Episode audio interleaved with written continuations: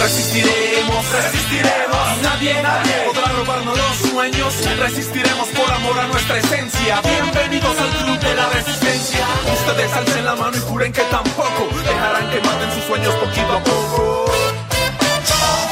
Resistiremos, resistiremos. Nadie, nadie podrá robarnos los sueños. Resistiremos por amor a nuestra esencia. Bienvenidos al club de la resistencia.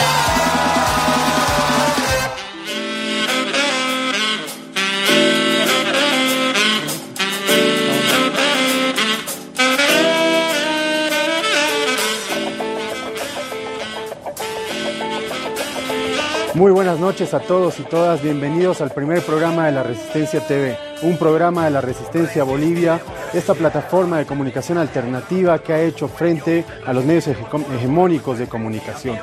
Eh, estamos a través de las pantallas de Avia Yal y cada fin de semana, los domingos, los vamos a acompañar con temas muy interesantes de coyuntura para debatir, conversar con diferentes invitados que nos acompañen, pero además con la presencia de los integrantes de la plataforma. El día de hoy quiero invitar, quiero dar la palabra para que se presenten mis hermanos y hermanas, eh, Beto, Marco y Cecilia, para que puedan dirigirse a todos eh, este día de hoy. ¿Qué tal hermanos? Muy buenas noches, bienvenidos al primer programa de la Resistencia, es un gusto tenerlos aquí. Buenas noches Cristian, buenas noches compañeros, compañeras, un gusto muy grande estar aquí en el primer programa de la Resistencia, Rompiendo el Cerco Mediático, donde hablaremos de todo un poco, de todo lo que pasa en la semana, todo lo que pasa en Bolivia. Bueno, como bien lo decían, muy buenas noches a todos por Ayala. La Resistencia TV se presenta todos los fines de semana y estaremos con diferentes temáticas rompiendo todas eh, aquellas, aquellos relatos, aquellas narrativas que se arman desde los medios tradicionales de comunicación y los estaremos presentando para todos ustedes junto a nuestros compañeros. Bueno, buenas noches hermanos, buenas noches a todos los televidentes de Aviala. Eh, feliz de formar parte de este proyecto de la Resistencia Bolivia, nuestra plataforma de comunicación alternativa que a su fiel a su estilo va a continuar haciendo lo que sabe hacer, combatir la ideología hegemónica, la posverdad, la desinformación, las fake news y siempre de cara al pueblo boliviano. Bueno, así es. Eh, muchas gracias, hermanos. Bienvenidos, bienvenida, Cecilia. Así vamos a tener cada fin de semana diferentes invitados, integrantes de la plataforma, para poder ampliar la información que tengamos y los temas que se vayan a conversar y debatir dentro del programa. La Resistencia TV es un programa de la Resistencia Bolivia que tiene el objetivo principal de hacer frente a los medios hegemónicos de comunicación en el país que se han dedicado a desinformar, que durante el último tiempo también han sido parte fundamental de lo que fue el golpe de Estado para desinformar y en este último tiempo también ha servido para instalar un cerco mediático sobre lo que pasa en el país. El día de hoy eh, vamos a conversar sobre los últimos eh, hechos que hemos visto esta semana. El Intercept, un diario de Estados Unidos, dio la información sobre unos audios que se habrían filtrado sobre un plan para un segundo golpe de Estado en el país. Pero además de eso, se ha ampliado la declaración de Carlos Mesa en la Fiscalía y se han dado más detalles de lo que ha pasado en las reuniones que se dieron lugar en la Universidad Católica de Bolivia. Y sin dudas la compañera Teresa Morales, que nos va a acompañar el día de hoy, nos va a poder ampliar más sobre el tema y nos va a dar algunos detalles muy importantes. Todo esto y más con los hermanos que nos acompañan el día de hoy, vamos a estar conversando eh, más adelante cuando volvamos.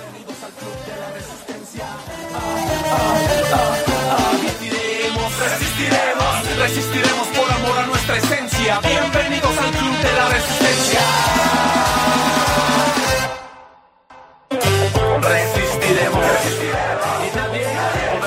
Muchas gracias a todos y todas por acompañarnos en el primer programa de la Resistencia TV.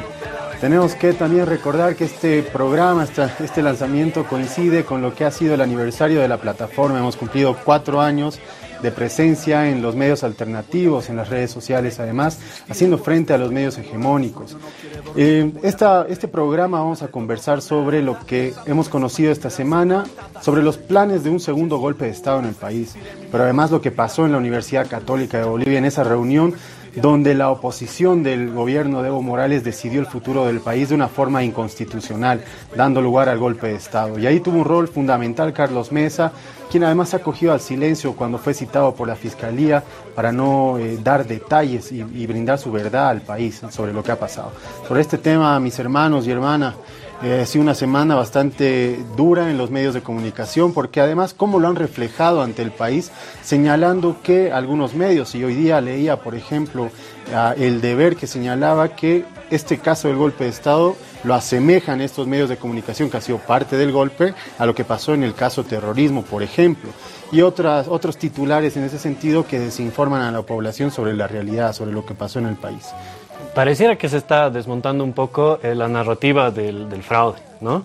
Y se, les está derrumbando tanto a los medios como al bloque golpista de, de noviembre de 2019, la narrativa que han tratado de imponer y están recurriendo a nuevas, nuevas formas, ¿no? Esta que mencionabas tú, Cris, es una de ellas, lo de jalar, lo, de, lo del caso terrorismo, que se ha demostrado con, con, pruebas ampliamente que era un plan de secesión en Bolivia.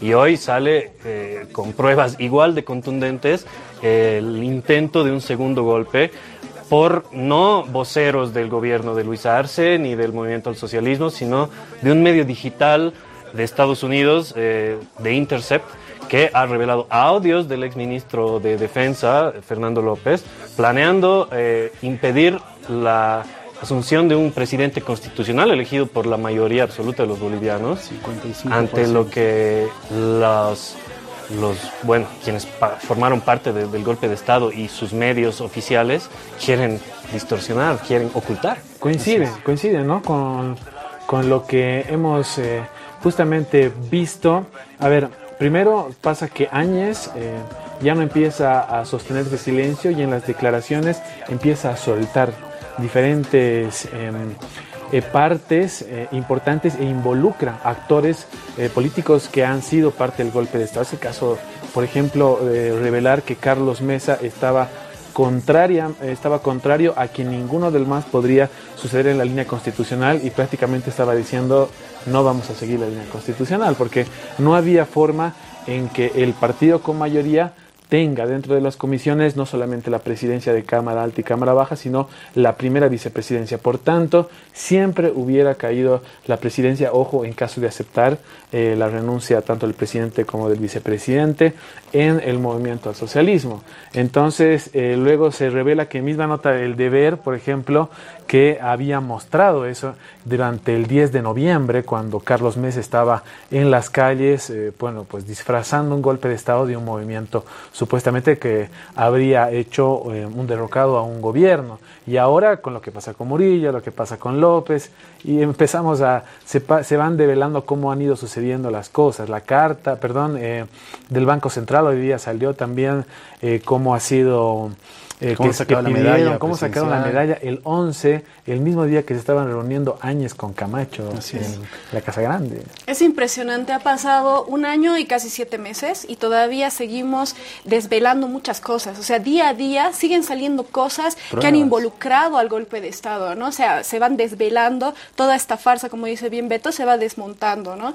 Lo que ha pasado con, con López no es un tema de poca atención. O sea, yo creo que en los medios de comunicación deberían estar hablando todo el tiempo. Estamos hablando de un posible segundo golpe de Estado. O sea, eh, está, ahora vamos a hablar de todo lo que ha pasado esos, esos cinco días del golpe de Estado, el 10, el 11, el 12, que creo que han sido días fundamentales. ¿no? O sea, son días que la justicia va a tener que desvelar paso a paso qué pasaron esos días, cuáles fueron las implicaciones de estas personas y qué pasaron después hasta la asunción de Luis Arce. ¿no? Porque lo que tú decías, Marco, es, es muy importante. O sea, ¿por qué Carlos Mesa no quiere declarar? ¿Por qué Carlos Mesa no quiere decir qué pasaron esos tres días? ¿Cuál ha sido su implicación? ¿No? En derecho hay un principio que dice que nadie puede ser obligado, obligada a declarar contra sí mismo. Eso es claro cuando una persona es denunciada, cuando una persona le están adjudicando un delito. En este caso, Carlos Mesa está yendo como testigo, o sea, ha sido llamado como testigo, no como culpable, no como una persona que está siendo denunciada. Y al no querer declarar, es un poco como él mismo asume la posición de denunciado, ¿no? Porque sabe que esos días él ha participado en reuniones muy importantes, ha dicho, hay, hay, lo bueno es que todo está documentado, todo está en las redes, y Carlos Mesa, el 10 de noviembre, horas después de que renunció Evo Morales y el vicepresidente, Álvaro García Linera, él estaba diciendo, no va a haber sucesión constitucional, no va a haber sucesión constitucional legal con alguien del MAS, que era lo que correspondía. Entonces, esos tres días, esa semana, creo que hay que desvelarla, hay que seguir hilando filo, ¿no? Y van a seguir saliendo cosas. Así es, eh, pero también es importante, hace un año más o menos hacías eh, una explicación bastante detallada de cómo funciona el reglamento interno de la Asamblea Legislativa Plurinacional, que es importante entender, uno para eh, que se comprenda cómo se han violado los pasos para una sucesión, sucesión constitucional, lo cual ha infringido Yanine Áñez y toda su, su, compañía que estaba ahí. Y esto tú lo has explicado a detalle, Cecilia, y es muy importante tenerlo claro porque no se ha cumplido ni un solo paso para una sucesión constitucional y tampoco para que se instale una sesión en primera instancia, pero tal vez nos puedes comentar un poco más. Sí, eh, ha sido muy importante las declaraciones que ha hecho Adriana Salvatierra, que ha hecho Susana Rivero y que ahora también vamos a escuchar a Teresa Morales, porque durante esos días ellas, por lo menos eh, eh, Susana y Adriana como asambleístas, han vivido, han vivido en primera línea lo que ha pasado esos días. O sea, Yanine Áñez, cuando llaman y convocan a Yanine Áñez para que sea supuestamente presidenta constitucional, ella era segunda vicepresidenta de la Cámara de Senadores, ¿no? Eh, la Constitución dice que la sucesión llega al presidente, vicepresidente, presidente de la Cámara de Senadores, presidente de la Cámara de Diputados. Nunca llega al segundo vicepresidente, al tercer vicepresidente. Primera cosa, ni al primero. Primera en ese cosa. Caso, ¿Qué correspondía? Y lo que correspondía era que bajo una renuncia, porque recordamos que estábamos en un contexto de extrema violencia. Habían quemado la casa del presidente Evo Morales, habían secuestrado y torturado al hermano del presidente de la Cámara de Diputados, Borda, y bajo ese contexto de extrema violencia en el que vivíamos, bueno, presentaron sus renuncias, el presidente, el vicepresidente y la presidenta de la Cámara de Senadores. Lo que correspondía era llamar a una sesión de la Cámara de Senadores, reconstituir una directiva con un quórum legal, ¿no? Y que la primera la presidencia del Senado y la primera vicepresidencia le corresponde a la mayoría, le corresponde, así dice el artículo 35 del reglamento de la Cámara de Senadores, le corresponde siempre a la mayoría y en ese momento, como ahora, es el movimiento al socialismo. Yanine Áñez representaba al 4% del electorado de ese entonces, que era Unidad Nacional. Entonces, bajo ninguna circunstancia le correspondía la presidencia de la Cámara de Senadores. Primera cosa, y además, si ustedes ven el, el, el video en el que Yanine se autoproclama primero como presidenta de la Cámara de Senadores, ella misma dice, no puedo constituir esta, esta, esta sesión, porque no hay quórum, pero yo me adscribo o yo me autoproclamo como presidenta del Senado. Y hizo exactamente lo mismo. Ella debió poner en consideración la renuncia de Adriana Salvatierra como primer acto, ¿no?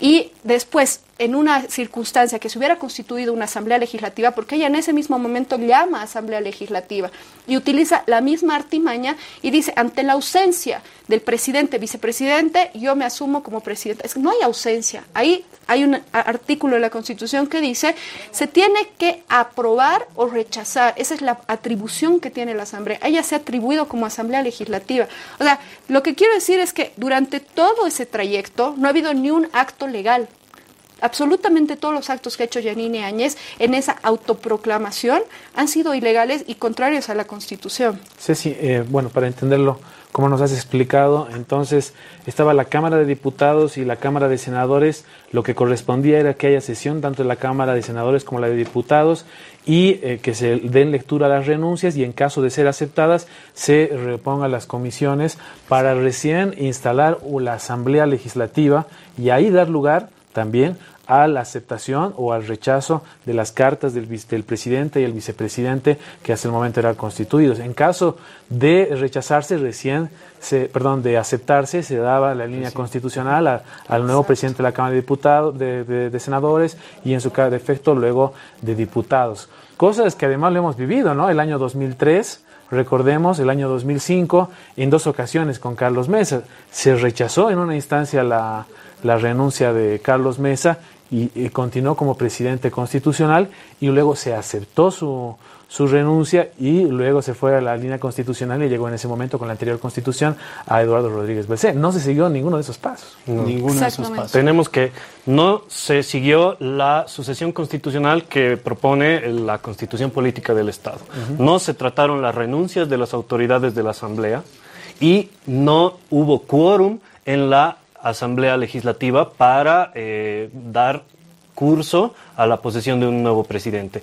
Todos los actos fueron viciados por falta de legalidad, fueron inconstitucionales y ahora se intentan imponer nuevas narrativas falsas, fake news, ¿no? Como el hecho de que los asambleístas del MAS fueron quienes no quisieron acudir a la asamblea para impedir eh, una sucesión constitucional, lo cual es falso. Todos vimos durante esos días cómo fueron eh, amedrentados e intimidados los asambleístas, como lo decía Ceci, hasta el propio presidente de la Cámara de Diputados, Víctor Borda, sufrió el secuestro de su hermano, la quema de autoridades, de casas de autoridades pertenecientes al movimiento al socialismo. Entonces continúa el intento de distorsionar la realidad, de imponer falsas verdades, eh, los mecanismos de la posverdad están ah, de nuevo con todo en los medios de información y eso es lo que tenemos que combatir nosotros hoy. Por suerte vamos a tener de invitada a Teresa Morales que nos va a conversar acerca de lo sucedido en aquellas eh, obscuras reuniones en la Universidad Católica Boliviana previo a la autoproclamación de Janine Áñez. Sí, hermano, lo que comentas, eh, lo que comentan es, es muy importante porque hay que también entender el entretelón de lo que pasaba alrededor de la Asamblea Legislativa. Si bien eh, no ha habido la formalidad misma de presentar una renuncia, lo puedes, yo puedo renunciar públicamente a través de los medios, pero no se hace efectiva, efectivo esto si no presento formalmente mi nota de renuncia a donde corresponde para poner en conocimiento formal y se trate eso. De manera escrita. Y de manera escrita. Y eso es algo que no se ha tocado, o sea, no se ha tratado de la forma de vida en su momento. Y también es algo de lo que se ha querido agarrar esta derecha, la derecha golpista en el país, como parte de su narrativa para tratar de desvirtuar el golpe de Estado. Pero a eso no hay que olvidarnos lo que pasaba en los alrededores de la Plaza Murillo en noviembre de, del 2019, desde, bueno, desde las elecciones, esta, este acoso de los movimientos cívicos, en noviembre de la policía acompañando a los movimientos cívicos, cuando querían sesionar los asambleístas, recordemos, la resistencia hizo una cobertura también, cuando Adriana Salvatierra tuvo que escapar de Plaza Murillo porque los policías la querían detener, cuando le, le rompieron la polera, incluso hubieron actos de agresión en contra de ella, que era una asambleísta. Hemos visto también estos días circular un video donde un policía que estaba al mando de, los efectivos alrededor de Plaza Murillo señalaba que le decía a ella que ya no era presidenta de la Asamblea, que había renunciado. ¿Quién, había, ¿Quién podría haber dado esa instrucción a los policías de prohibir el ingreso de nuestros asambleístas? Y como lo digo, no se puede hacer efectivo esto si no lo presentan de forma formal, de forma escrita, por donde corresponde esta renuncia. Y no se ha tratado en la Asamblea, como señalaba Ceci y ustedes, para que ahí, ahí se acepte, se trate en la Asamblea, en la sesión de la Asamblea, estas renuncias. O sea, por donde lo veamos, habían hechos de violencia que impedían la instalación de la, de la Asamblea, de las sesiones. También había una, ya un plan en marcha para evitar que lleguen los asambleístas del movimiento al socialismo. Hay que recordar que habían eh, asambleístas, diputados en diferentes zonas del país que no podían salir de sus domicilios porque estaban asediados por cívicos, habían otros amenazados que, porque habían agarrado a sus familiares, habían otros que no podían acceder A, vuelos de boa o aviones comerciales. Y lo que tú mencionas, pero es el extremo de todo este toda esta sonada golpista cuando quien debía asumir la presidencia del país, Adriano Salvatierra, es impedido de ingresar a Plaza Murillo, a Asamblea Legislativa, por órdenes seguramente de ya un poder de facto constituido tras las, las, bambalinas, por supuesto, para que la policía actúe con tal decisión cuando Adriana no había renunciado formalmente, como lo dices tú, y en todo caso, a pesar de que ella hubiera renunciado públicamente a la presidencia del Senado, continuaba siendo un asambleísta nacional. Tenía todo el derecho de ingresar para sesionar y tratar las renuncias y fue impedida de, por la fuerza. Algo fundamental que hay que dejarlo en claro, me parece, es eh, que Adriana Salvatierra, por más de que hubiera denunciado públicamente, lo que corresponde en cualquier lugar del Estado es presentar una carta y que esa carta, bueno, sea aceptada o rechazada, porque puede haber instigación, puede haber habido amenazas, como lo que ha pasado, para poder rechazar esa renuncia. Quiero hacer eh, bueno, recordar en, nuestra historia casi inmediata, eh, nuevamente recurriendo al 2005, cuando recordemos que no habían las condiciones, supongamos que hubiera sido así, para que sesione la Asamblea Legislativa en la ciudad de La Paz. Recordemos que pasó en el año 2005 que se trasladaron todos a Sucre y que también por más de que se sabía que Ormando Bacadíes y Cosío iban a renunciar, lo tenían que hacer de manera formal y ante eh, la sesión. Para que se cumpla la línea constitucional. En ningún momento ocurrió eso. Y ahí tenemos nuevamente un ejemplo inmediato de lo que pasó en su momento. Mm. Por eso va a ser importante que vayamos viendo quiénes actuaron en esa semana. O sea, ha habido un claro golpe de Estado, ha habido una interrupción en la, en la sucesión constitucional a partir de ahí se aprueban decretos supremos que son lesivos para la humanidad, para nuestros, o sea, ya calificados como derechos de lesa humanidad, las matanzas de Sacaba, Sencata, el Pedregal, ¿no? Ha habido un desconocimiento abierto a la constitución política del Estado, donde es, eh, entonces, son elementos que hacen al Estado de derecho, al Estado. Entonces, podemos hablar tranquilamente de un golpe de Estado.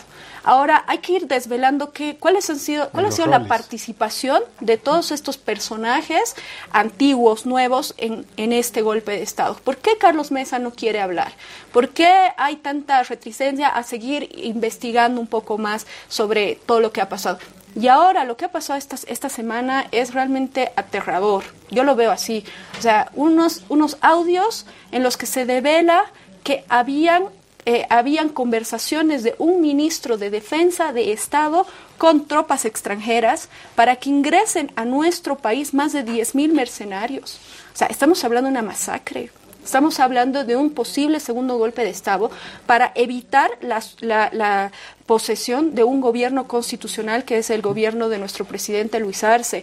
O sea, estamos hablando de cosas muy serias. Estamos hablando de eh, que estaban abriendo las puertas a nuestro país para que vengan y nos ataquen y, y no asuman una línea constitucional. Yo creo ahí, quiero pensar que nuestra victoria ha sido contundente, la victoria del movimiento del socialismo ha sido tan fuerte con ese 55% que no han tenido la fuerza cívica para poder conmocionar, como lo han hecho en el primer golpe, a la sociedad, a los movimientos sociales, bueno, movimientos sociales entre comillas, y nuestras Fuerzas Armadas y nuestra policía se han mantenido firmes en su mandato constitucional, que es asumir lo que dice la Constitución y posesionar a un presidente que ha ganado unas elecciones, ¿no?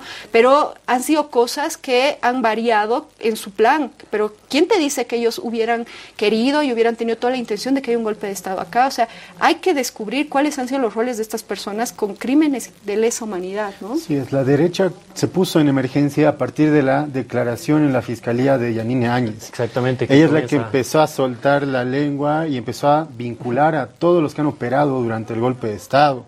Incluso usó como referencia este libro de, de ese autor Brockman, que ella se apega a lo que narra ese libro y a, a partir de ahí es como que les hubiera caído una bomba al relato de los que decían en su momento fraude a los golpistas, que no se entienden y no saben qué hacer. Salió la iglesia con un informe, salieron los cívicos viajando a la OEA con otro supuesto informe, y bien lo señalaba el, el ministro Iván Lima, tuvieron un año para comprobar su idea de fraude y no lo han podido realizar y no han podido llevar las pruebas supuestamente que tenían a donde corresponde, que es a la justicia, para comprobarlo.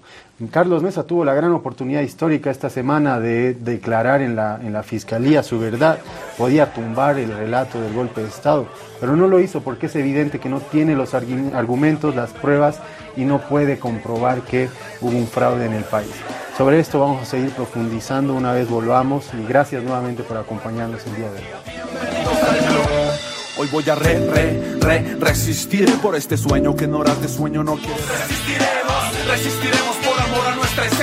Bienvenidos al club de la resistencia. Resistiremos, resistiremos. Bueno, muchas gracias a todos y todas por continuar con La Resistencia TV, un programa de la Resistencia Bolivia. Estamos a través de Avia Ayala y les agradecemos que nos acompañen en el primer programa de del inicio de grandes debates y del frente que vamos a hacer a los medios hegemónicos de comunicación.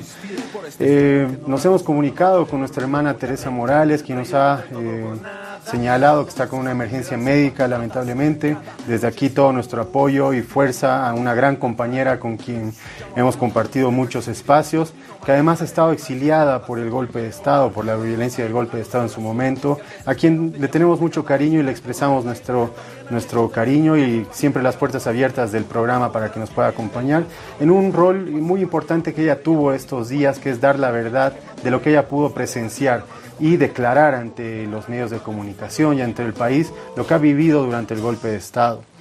Antes del corte estábamos conversando de algo muy importante que es justamente los roles específicos de los que han operado el golpe de Estado. Ahí comentábamos que se han puesto en apuro los de la oposición, los de la derecha golpista, los movimientos cívicos, a partir de la declaración de su presidenta de facto, Yanine Áñez. Ahí hemos visto un Carlos Mesa dando declaraciones donde se lo notaba nervioso, preocupado, enojado. Lo mismo Camacho y todos estos que han, han realizado el golpe de Estado en el país. ¿Qué opinan? ¿Cómo lo han visto? Eh, esta semana ha sido fundamental. Uno para los que estábamos comprobando de alguna forma que hubo el golpe de Estado, pero también ha sido muy lamentable para los que se les cayó el argumento del fraude. Lo de Carlos Mesa me parece algo, bueno, eh, recordemos lo que pasó en enero del año pasado, cuando Janine Áñez estaba presentando a, unas nuevas elecciones como candidata y ahí Carlos Mesa escribió un artículo señalando de que esto era una muestra eh, explicando que eso era un golpe de que el golpe se estaba dando la razón del golpe de estado si Jenny Áñez se presentaba a las elecciones. Él lo dijo, ¿no? Está señalado en un artículo, citó prácticamente que un golpe de estado se da cuando se hace uso de una transición para sostenerse y tomar el poder eh, cuando no le correspondía. Es lo que señala más o menos eh, Carlos Mesa y ahora, bueno, se acude el silencio cuando ya lo, había manifestado, ¿no? Yo creo que tal vez por tantas... Eh, contradicciones que tiene Carlos Mesa, eh, trató de hacer eh, lo más cómodo para él, ¿no? Acudir al silencio cuando ya en una segunda ocasión lo mandan como testigo, ¿no? Pero además es una falta de respeto esa declaración que ha hecho, presentarse a la fiscalía, decir no voy a declarar, dejar una nota con lo que él quiere decir además. Me parece que jurídicamente, tal vez Cecilia nos, nos pueda aclarar un poco, jurídicamente es una falta de respeto incluso para todo el aparato judicial del país y lo que representa la independencia judicial y la búsqueda de la verdad de estos hechos. A mí la verdad este, no me sorprende mucho. O sea, eh, Carlos Mesa nos ha acostumbrado a renunciar, a a su palabra en esta oportunidad, a renunciar al gobierno. O sea, eh, a mí la verdad no me sorprende, ¿no? Pero sí nos da luces porque nos dice, eh, esta persona ha tenido mucha participación en esos días, ¿no? Eh, desde esas declaraciones que hacía abiertamente que si no se iba a la cárcel, ah, no, si no, se, si no era presidente iba a la cárcel, o sea, ¿por qué? ¿Qué estaría haciendo? O sea, que no iba a dejar que una persona del MAS asuma la, la sucesión constitucional, la presidencia, bueno, la llamada telefónica, Janine Áñez de sus asesores para que él vaya, ah, para que Yanine Áñez asuma la presidencia, la organización de esta reunión en la Católica, o sea, tiene mucho que decir Carlos Mesa, ¿no? Yo, yo entiendo, o sea, a mí la verdad no me sorprende, pero como bien decía Cristian, cuando una persona es llamada por la ley, por la justicia a testiguar, porque ha visto un delito, porque se está investigando un delito, un delito gravísimo, que son delitos de lesa humanidad, que es un golpe de Estado, que son eh, muertes masivas en nuestro país. Bueno, se está averiguando sobre eso y alguien es llamado a atestiguar, tiene la obligación cívica, el que sus partidos se llama comunidad ciudadana. Bueno, es un deber cívico declarar ante la justicia cuando la justicia te llaman para que declares sobre un hecho, sobre un delito que se está investigando, ¿no? Entonces, es un deber moral, es un deber ciudadano. Incluso yo me atrevo a decir que lo que ha hecho Carlos Mesa es una obstaculización de la justicia, obstaculización de la investigación de los hechos. Es un, es un tema grave, ¿no? O sea, yo creo que más adelante se verá la justicia, yo creo que el órgano judicial, el Ministerio Público, la Policía Boliviana tienen un rol histórico en este momento. ¿no? Ojalá estén a la altura de la responsabilidad histórica que les está tocando llevar adelante. Ya Lidia Patti, la promotora de este proceso penal, eh, la, que ha iniciado este proceso penal, eh, ya anunciaba que lo va, lo va a convocar, o sea, va a solicitar al Ministerio Público que se lo convoque en otra calidad, ya no de testigo, ¿no? Eh, yo creo que hay que averiguar, hay que investigar qué estaban haciendo, ¿no?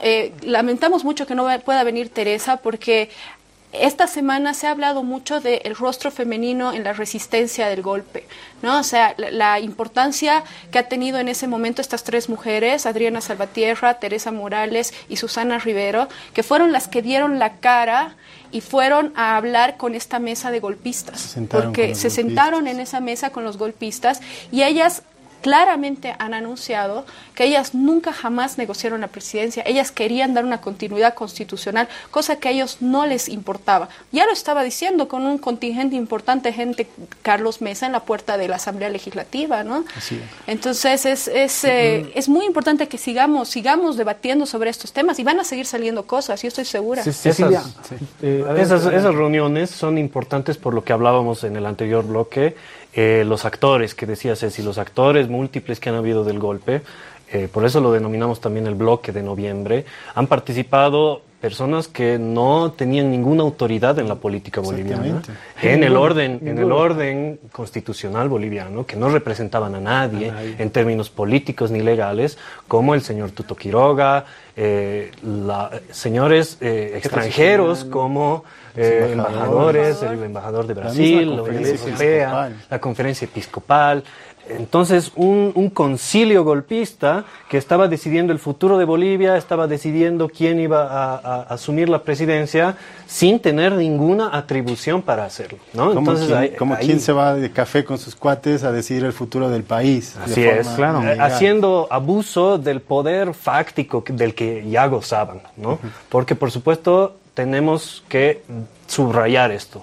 Todo esto sucedió con la participación también de fuerzas como la policía y las Fuerzas Armadas, que formaron parte de la presión para la renuncia eh, con esto, con amedrentamiento de las autoridades principales del país. Claro, una competencia del poder legislativo eh, no se le dio lugar a que haga su tarea, haga su labor y precisamente pasó esto. A mí me sorprende bastante en el informe de la conferencia episcopal se habla y se acepta que el primer tema a analizar eh, para, bueno, este vacío de poder que ellos le llaman de esta manera era conformar una junta cívico-militar que la habían rechazado pero reconocen que había sido la primera propuesta que habían analizado, eh, propuesta por Fernando Camacho. Miren, o sea, estamos viendo eh, prácticamente, ellos están señalando qué es, qué es lo que se estaba preparando, cuál era el fin de esas eh, movilizaciones, cuál era el fin sobre todo de lo que hizo Camacho, y bueno, salió de boca de él al hablar de que ya se había arreglado con policías y,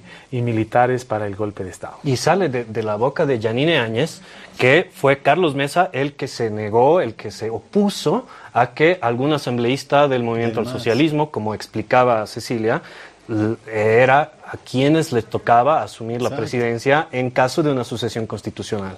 Las declaraciones de Yanine Áñez ante Fiscalía eh, develan que Carlos Mesa se opuso a que tanto Adriana Salvatierra, Susana Rivero, Víctor Borda eh, o Medina Celi asumieran la presidencia como la constitución mandaba. Y ahondando un poquito más en lo de Mesa, eh, en sus declaraciones, no olvidemos que Mesa responde tres preguntas para luego recién acogerse al silencio. No es que llega, yo no hablo y sale. Habla, da tres respuestas cortas y recién se acoge al silencio.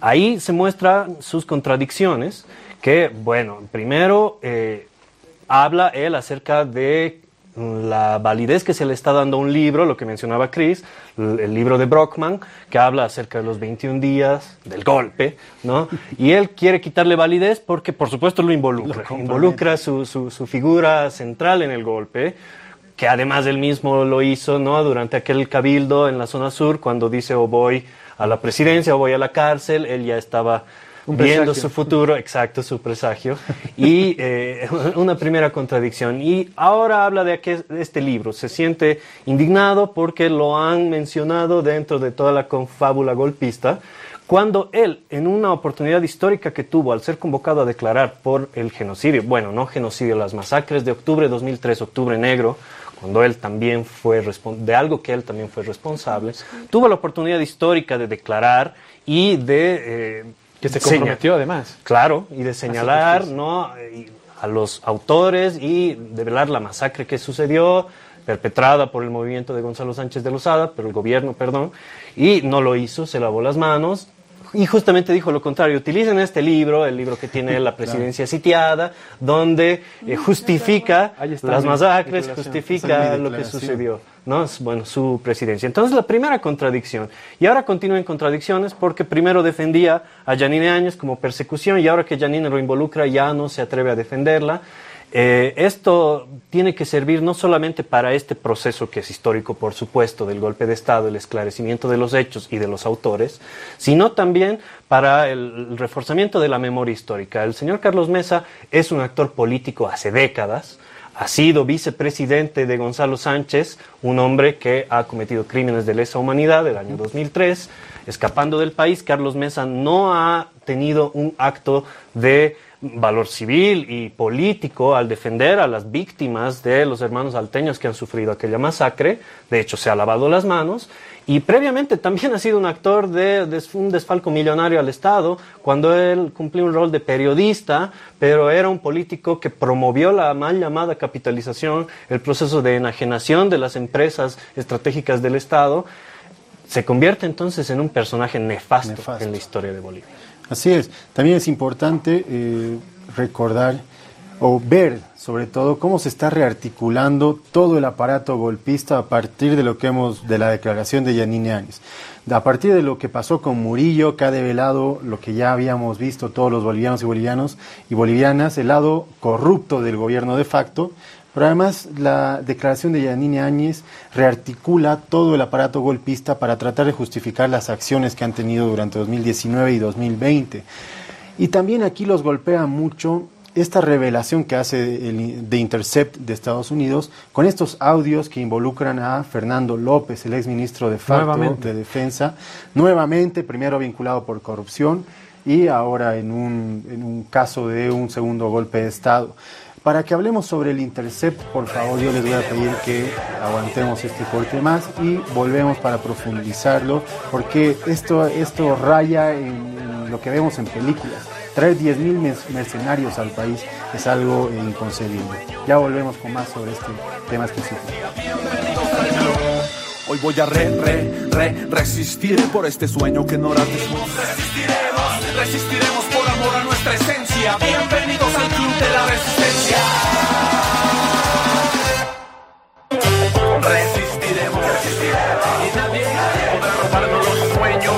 Gracias a todos y todas nuevamente por acompañarnos. Estábamos hablando sobre la develación que hizo el diario digital de Intercept sobre el rol de Fernando López y cómo estaban planificando un segundo golpe de Estado con fuerzas extranjeras, con mercenarios.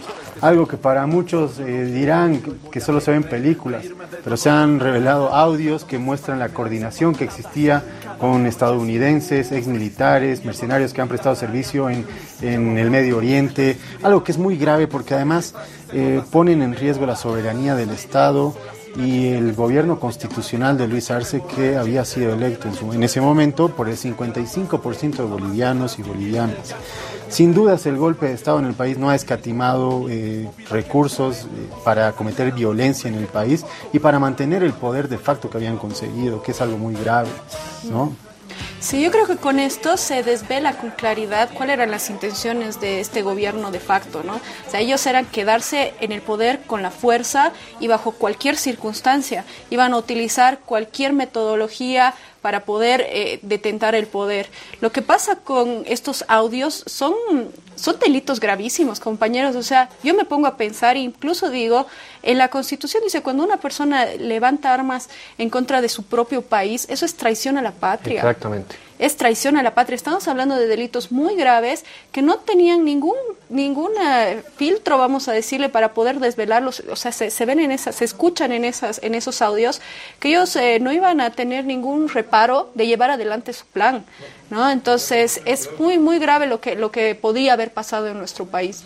Así es. Además es mayor sedición y terrorismo las palabras que tanto utilizaron ellos para perseguir para detener a la gente, dirigentes, autoridades, militantes, gente de base. Por escribir en, por escribir en redes, por, tener grupos, de WhatsApp, por llevar, por llevar huipalas en, protestas en contra de un golpe, en contra de un gobierno de facto, cuando ellos en efecto estaban haciendo sedición, ¿no? Es, no, no necesita haberse consumado el hecho para considerarlo como un hecho de terrorismo y de sedición. Él ya estaba planeando eh, confabular con eh, fuerzas mercenarias extranjeras y eh, con, además con ex servidores militares de los Estados Unidos. Esto es sumamente grave y tiene que ser procesado penalmente. Además, ¿cómo lo plantean?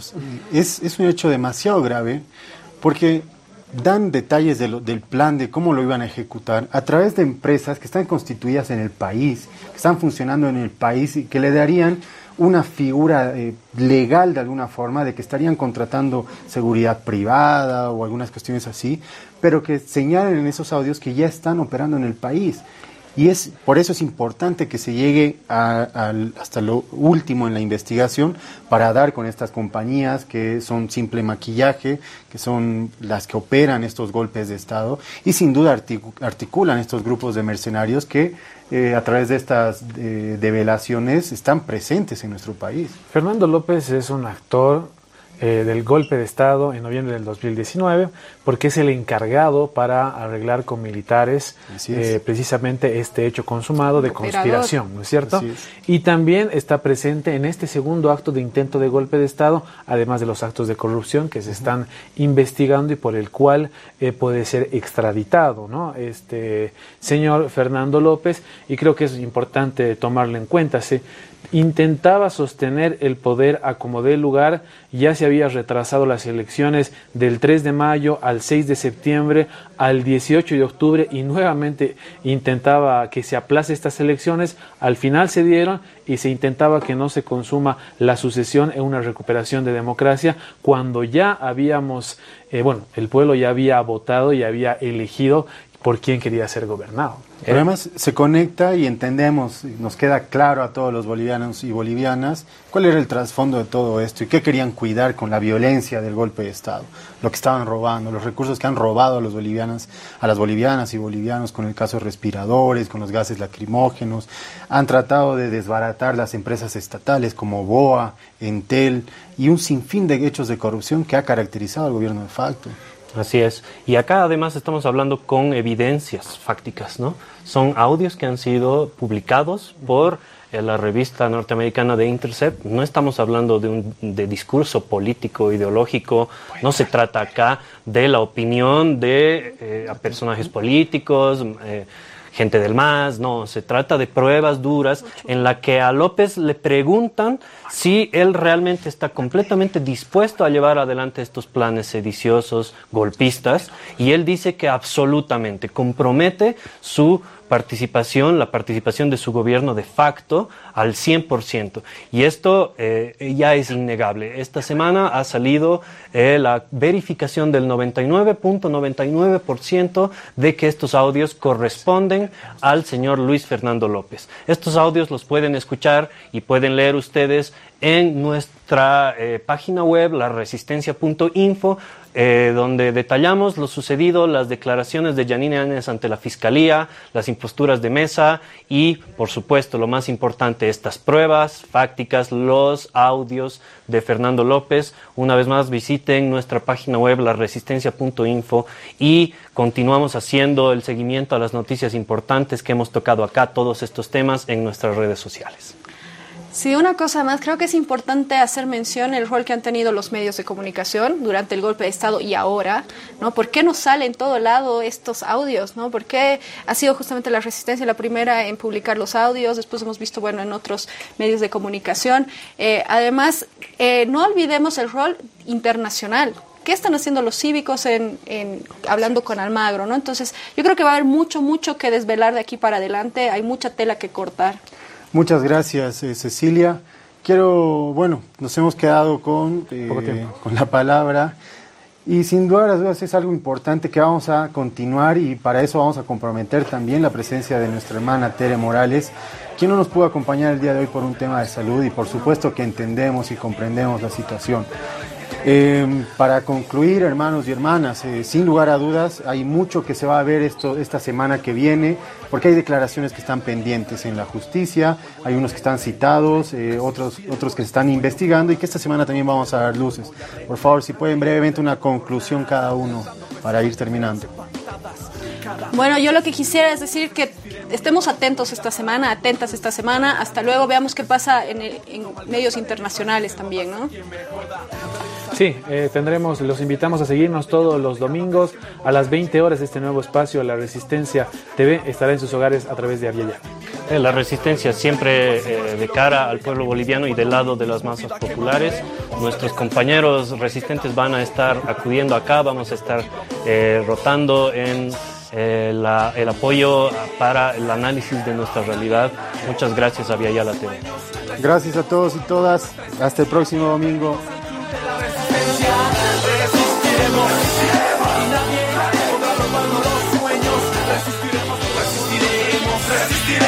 Nadie, nadie podrá robarnos los sueños. Resistiremos por amor a nuestra esencia. Bienvenidos al club de la resistencia. Ustedes alcen la mano y juren que tampoco dejarán que maten sus sueños poquito a poco. Resistiremos, resistiremos. Nadie, nadie podrá robarnos los resistiremos por amor a nuestra esencia. Bienvenidos al Club de la Resistencia.